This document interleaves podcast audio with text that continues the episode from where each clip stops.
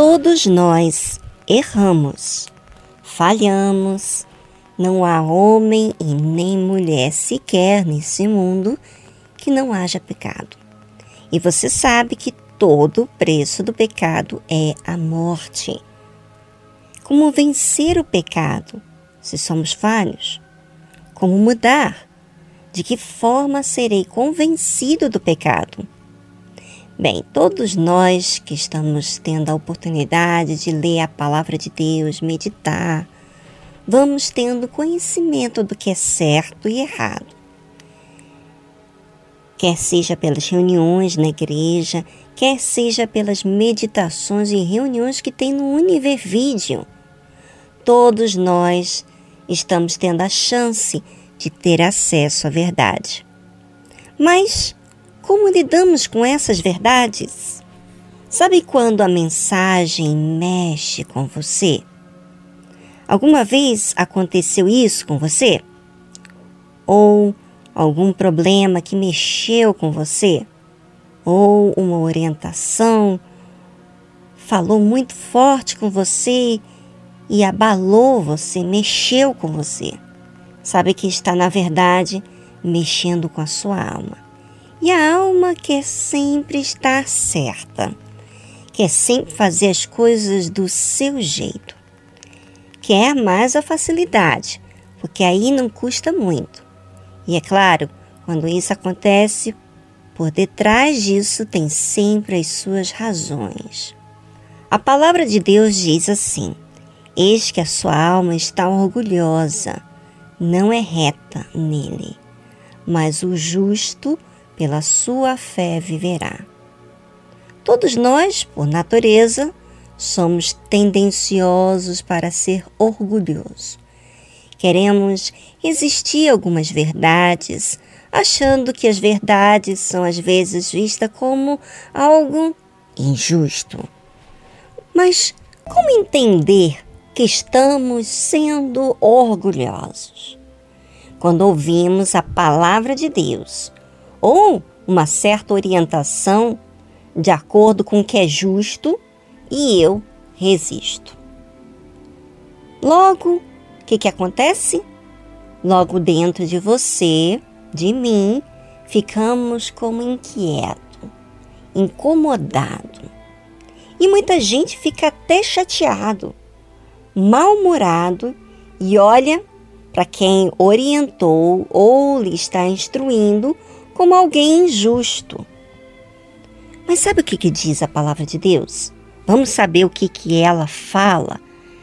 Bem, fala assim: porque a palavra de Deus é viva e eficaz e mais penetrante do que espada alguma de dois gumes. E penetra até a divisão da alma e do espírito, e das juntas, medulas, e é apta para discernir os pensamentos e intenções do coração. É a palavra de Deus. Ela é viva, não é uma palavra, sabe, de alguém, de uma pessoa. A palavra de Deus é os pensamentos, é a, é a orientação de Deus. E é eficaz. E ela é mais penetrante do que a espada que tem dois lados afiados. Para você ter uma ideia, divide a alma do espírito. A palavra de Deus faz distinção do que é emoção e do que é racional, correto, justo. E eu, Viviane, você, precisamos aceitar não importa quanto tempo tenho de igreja, se meu marido é pastor, obreiro, se eu sou obreira, esposa de pastor, não importa. Não importa que eu nasci na igreja, quando a palavra de Deus me incomoda, na verdade, sabe o que está acontecendo?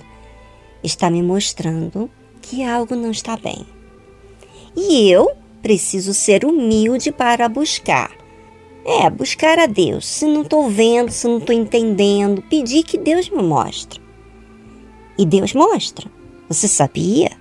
Mas Ele mostra para aqueles que buscam e insistem, não para aqueles que se defendem. Né? Muita gente gosta de ter as suas razões e não querem aceitar nem buscam a Deus por uma resposta, o que, que ele pensa, o que, que ele quer. E sabe que esses dias eu estava lutando com esse incômodo que veio pela palavra de Deus? A palavra de Deus me mostrou o meu erro e eu tinha que contrariar o que era físico. É, fisicamente era muito difícil. Na verdade, eu até me machuquei fisicamente e a dor estava insuportável. E olha, eu estava fazendo tudo o que eu poderia fazer para aliviar a dor. Mas cada dia que ia passando, a dor continuava. Até que nessa última sexta-feira, é, estava muito dolorida. E fiquei tão revoltada, gente. Mas eu fiquei tão revoltada, porque eu tinha feito toda a minha parte física. Mas a fé estava ali em stand-by. E, pois às vezes a gente pensa que, pelo fato de a gente estar tá agindo a fé em certas coisas, não observamos outras coisas que estão também não tão perceptíveis. E a gente vai levando aquilo como se fosse uma coisa natural. Só que quando chega ao cúmulo, então pensamos na fé. E olha que a palavra de Deus já tinha me incomodado alguns dias, mas ficou ali, vamos dizer assim, como uma semana, exatamente uma semana. Estava ali dentro, estava me incomodando, mas a dor estava ali insuportável e eu estava apenas fazendo a parte física, né? Mas quando sexta-feira passada eu vi que aquela dor estava sendo um obstáculo para que eu não acatasse não se sujeitasse à palavra de Deus. Ah, mas eu fiquei muito revoltada. E me revoltei de tal forma que a minha ida na igreja no sábado, no domingo, foi diferente. Lá Deus me deu a resposta que eu estava buscando. Comecei a fazer uso da fé, contrariando o meu físico. Tanta coisa, gente. Se eu falar para vocês, tanta coisa foi acontecendo. Deus foi trazendo à minha memória, à minha mente, exemplos de mulheres na Bíblia, lá nos Evangelhos, que contrariaram a si mesmo para buscar a solução. E a fé faz isso, contraria o nosso bem-estar para nos desafiar. Sabe, a mensagem que eu mesmo estava dando para vocês na semana passada estava me queimando, me incomodando. E assim foi. Mas quando me revoltei daquilo que estava me impedindo de cumprir aquilo que Deus queria de mim, aí eu fiquei muito revoltada. Deus começou a me orientar o que fazer. Bem, amanhã eu vou falar mais sobre esses versículos que citamos aqui, que não deu tempo, mas eu queria deixar aqui o meu exemplo de, de imperfeição para que você, ouvinte, você que frequenta alguma igreja, você que crê em Deus, e às vezes você está tão confiante, tão confiante, que você está usando a fé, que você ouve a voz de Deus, que você agrada a Deus. Mas se você observar bem, bem mesmo, você vai ver muitas imperfeições. E a luz faz isso. Quando você se chega perto da luz, ela começa a mostrar tudo que é real. E Deus, pela sua misericórdia, revela para aqueles que são humildes, que procuram.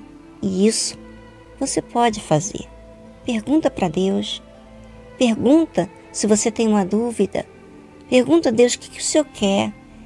Está me incomodando isso, mas o que, que o Senhor quer? Pergunta, porque o motivo pelo qual você pergunta é porque Deus é importante para você. E não o seu jeito. E não a sua vontade, tá bom?